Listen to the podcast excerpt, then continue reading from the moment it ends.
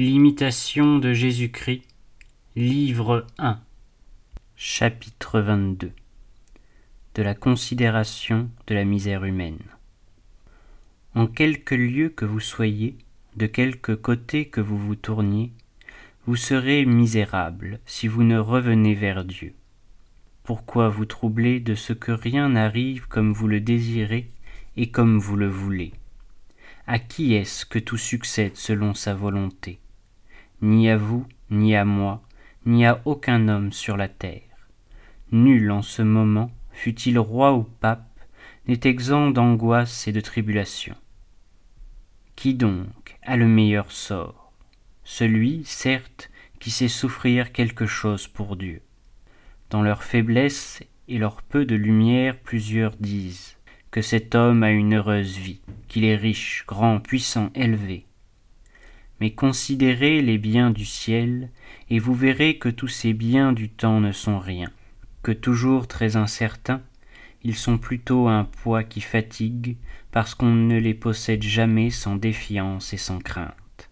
Avoir en abondance les biens du temps, ce n'est pas là le bonheur de l'homme, la médiocrité lui suffit.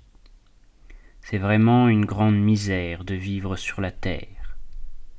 Plus un homme veut avancer dans les voies spirituelles, plus la vie présente lui devient amère, parce qu'il sent mieux et voit plus clairement l'infirmité de la nature humaine et sa corruption. Manger, boire, veiller, dormir, se reposer, travailler, être assujetti à toutes les nécessités de la nature, c'est vraiment une grande misère et une grande affliction pour l'homme pieux qui voudrait être dégagé de ses liens terrestres et délivré de tout péché. Car l'homme intérieur est, en ce monde, étrangement appesanti par les nécessités du corps. Et c'est pourquoi le prophète demandait, avec d'ardentes prières, d'en être affranchi, disant Seigneur, délivrez-moi de mes nécessités. Malheur donc à ceux qui ne connaissent point leur misère et malheur encore plus à ceux qui aiment cette misère et cette vie périssable. Car il y en a qui l'embrassent si avidement qu'ayant à peine le nécessaire en travaillant ou en mendiant, ils n'éprouveraient aucun souci du royaume de Dieu s'ils pouvaient toujours vivre ici-bas. Aux cœurs insensés et infidèles, si profondément enfoncés dans les choses de la terre qu'ils ne goûtent rien que ce qui est charnel les malheureux. Ils sentiront douloureusement à la fin combien était vil, combien n'était rien ce qu'ils ont aimé.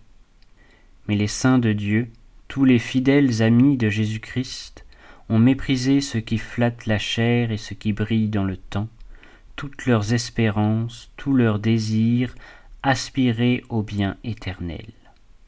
Tout leur cœur s'est levé vers les biens invisibles et impérissables, peur que l'amour des choses visibles ne les abaissât vers la terre.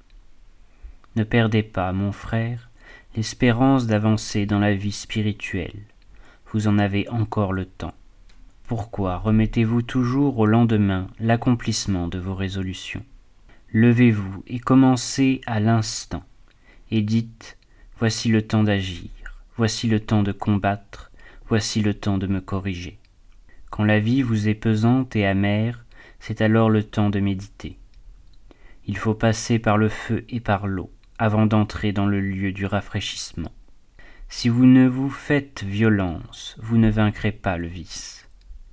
Tant que nous portons ce corps fragile, nous ne pouvons être sans péché, ni sans ennui et sans douleur.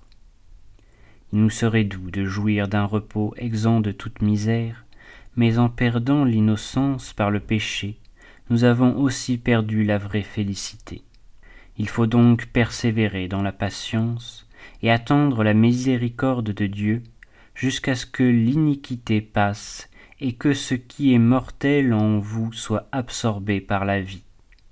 Quelle est grande la fragilité qui toujours incline l'homme au mal. Vous confessez aujourd'hui vos péchés et vous y retombez le lendemain vous vous proposez d'être sur vos gardes, et une heure après, vous agissez comme si vous ne vous étiez rien proposé. Nous avons donc grand sujet de nous humilier, et de ne nous jamais élever en nous-mêmes, étant si fragiles et si inconstants. Nous pouvons perdre en un moment, par notre négligence, ce qu'à peine avons-nous acquis par la grâce avec un long travail. Que sera-ce de nous à la fin du jour, si nous sommes si lâches dès le matin Malheur à nous, si nous voulons goûter le repos, comme si déjà nous étions en paix et en assurance, tandis qu'on ne découvre pas dans notre vie une seule trace de vraie sainteté.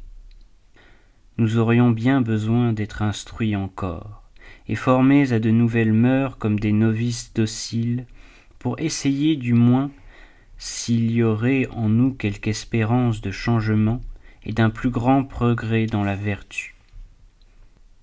Réflexion. L'homme né de la femme vit peu de jours, et il est rassasié d'angoisse. Voilà notre destinée telle que le péché l'a faite. Écoutez les gémissements de l'humanité entière dont Job était la figure. Périsse le jour où je suis né, et la nuit où il fut dit Un homme a été conçu. Pourquoi ne suis-je pas mort dans le sein de ma mère, ou n'ai-je pas péri en en sortant? Pourquoi m'a-t-elle reçu sur ses genoux et allaité de ses mamelles? Maintenant je dormirai en silence, et je reposerai dans mon sommeil. Mais déjà, sur cette grande misère se levait l'aurore d'une grande espérance. Je sais que mon Rédempteur est vivant, et que je serai de nouveau revêtu de ma chair, et dans ma chair je verrai mon Dieu, je le verrai et mes yeux le contempleront. Dès lors tout change. Ces douleurs, auparavant sans consolation, unies à celles du Rédempteur, ne sont plus qu'une expiation nécessaire, une épreuve de justice et de miséricorde, une semence d'éternelle joie. Le Christ, en mourant, a ouvert le ciel à l'homme déchu pour unique grâce, demandait à la terre un tombeau. Et nous nous plaindrions des souffrances auxquelles Dieu réserve un tel prix. Et le murmure serait sur nos lèvres lorsque, par la tribulation, Jésus-Christ daigne nous associer au mérite de son sacrifice C'en est fait, Seigneur. Je reconnais mon aveuglement, mon ingratitude, et je ne veux plus désirer ici-bas que d'avoir part à votre passion, afin de participer un jour à votre gloire.